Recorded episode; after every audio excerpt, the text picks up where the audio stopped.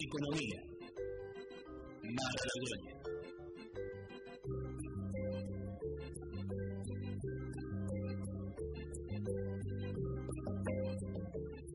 Bueno, y ahora nos vamos a poner un poco más seria, Natalia. Está el tema de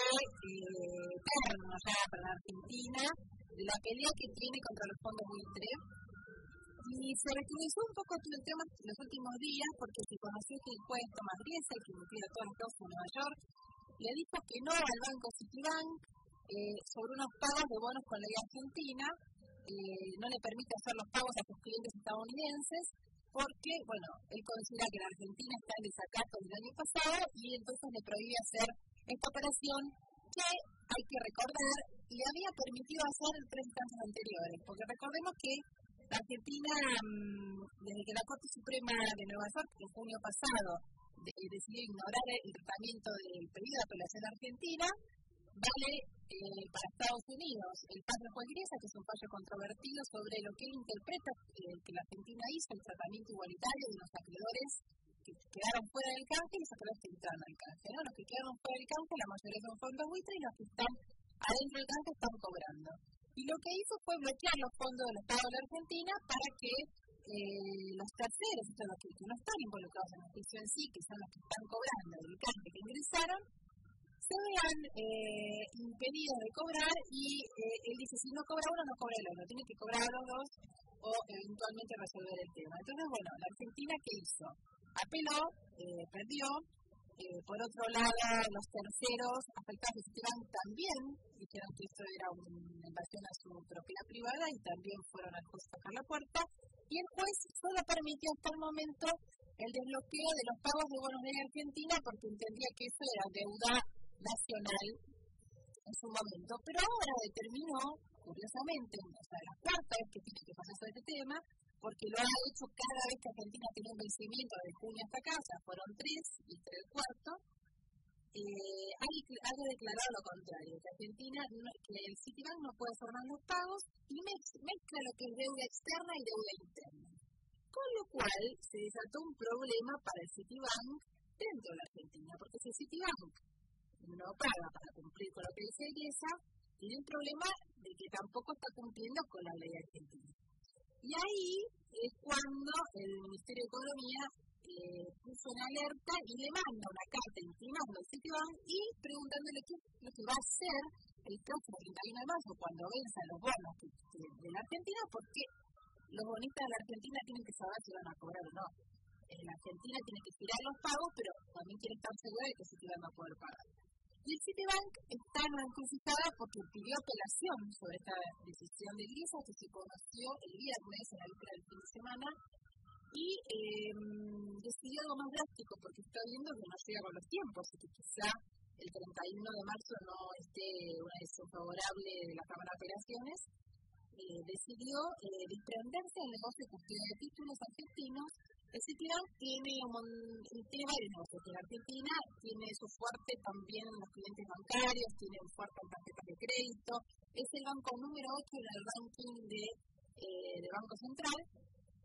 Y esta decisión eh, de desprenderse de ese negocio de la custodia de los títulos públicos es porque la custodia de títulos públicos no es un negocio tan importante como el resto y quiere tratar de preservar el resto de los negocios. Ahora, todo esto va a pasar por la lupa seguramente el Banco Central para ver si todo este mecanismo o esta eh, idea que quiere hacer el Citibank va con las leyes argentinas y bueno,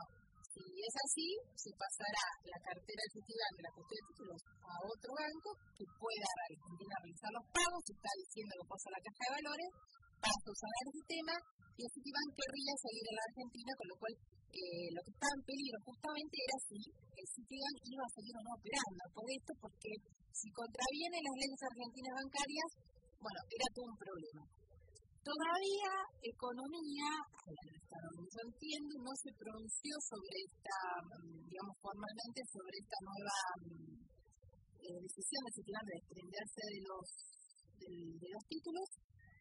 es también verdad que Citibank solo lo ha anunciado, pero no se ha concretado, no sabe si va a vender, si lo va a regalar, qué va a hacer con eso y quién lo va a tomar. Así que bueno, en los próximos días estaremos pendientes, pero um, vale la mención para mí de todo este tema porque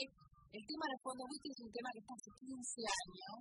y bueno, siempre recrudece y bueno, estamos en año de campaña y hay un poquito que ver qué va a pasar el año próximo o qué va a pasar los próximos meses con este tema, ¿no? Si se resuelve o no se resuelve. Tengo una consulta. Eh, más allá de Citibank, eh, ¿hay otros eh, bancos que estén interesados o la verdad es que todo el mundo prefiere no hacerse cargo de, esta, de, las, cuentas, digamos, de títulos? Bueno, el Citibank es un banco norteamericano, entonces se tiene que regir por sus leyes. Si bien un juez norteamericano le dice que vos no puedes cobrar eh, por tus clientes, está obligado a hacerlo también. Como así también está obligado a cumplir con las leyes argentinas si quiere operar en Argentina. Con lo cual, el Citibank no podría ser, no podría ser otro banco norteamericano y eventualmente no podría ser ningún banco que opere en Estados Unidos, porque ya Grisa les advirtió así a otros bancos que todo lo que sea para ayudar a Argentina, a una Argentina que está en desacato, eh, les, les, haría que esté, eh, digamos, que ellos estén operando, digamos, sin contemplar el fallo de él que ha dicho que todo que ayuda a Argentina a poder realizar los pagos que él considera que, están mal, erróneamente a mi criterio, y vuelvo a repetirlo, y no solo yo, sino que también lo dicen, ¿no? Eh, expertos internacionales, bueno, hay todo un debate en Naciones Unidas con esto, generó pánico mundial, porque bueno, es una investigación muy personal la del juez, y eh, bueno, no, no podría ningún otro banco extranjero, mi criterio, que opere eh, también en Estados Unidos. Con lo cual, eh, nada, quedaría que el traspaso tiene que ser un banco local, lo más seguro ser un banco local, como para que nadie tenga problemas ese tipo de deuda. Recordemos que todavía sigue bloqueada la deuda mm, internacional del canje, la deuda en, euros, la deuda en dólares. Y ahí hubo un fallo en Londres este año, en, el, en nuestro verano argentino, un juez, un juez inglés se pronunció en contra de los Griesa, dijo que, la interpretación de era totalmente distinta a la de Griesa, es más, dijo que Griesa no tenía injerencia sobre eh, los bonos en euros, que se estaba extralimitando en prohibirle a la Argentina el pago de bonos en euros, pero no tomó ninguna decisión, porque acá hay también un tema de, de,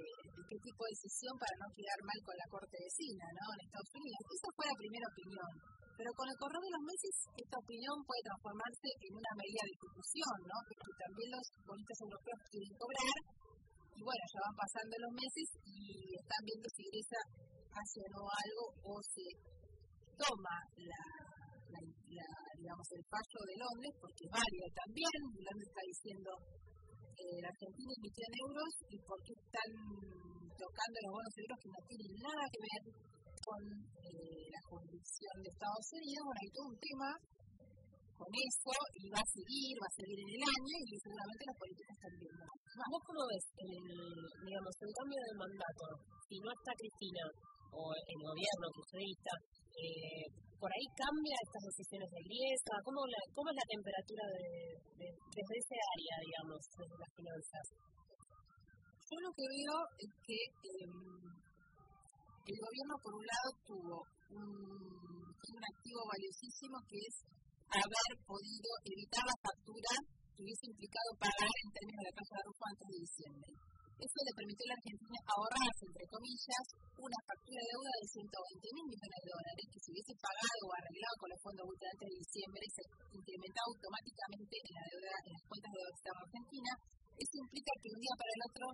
la deuda prácticamente se iba a incrementar en más, en más de la mitad de lo que está ahora. Ahora está cerca de los 200 mil millones de dólares, para que tengamos una idea.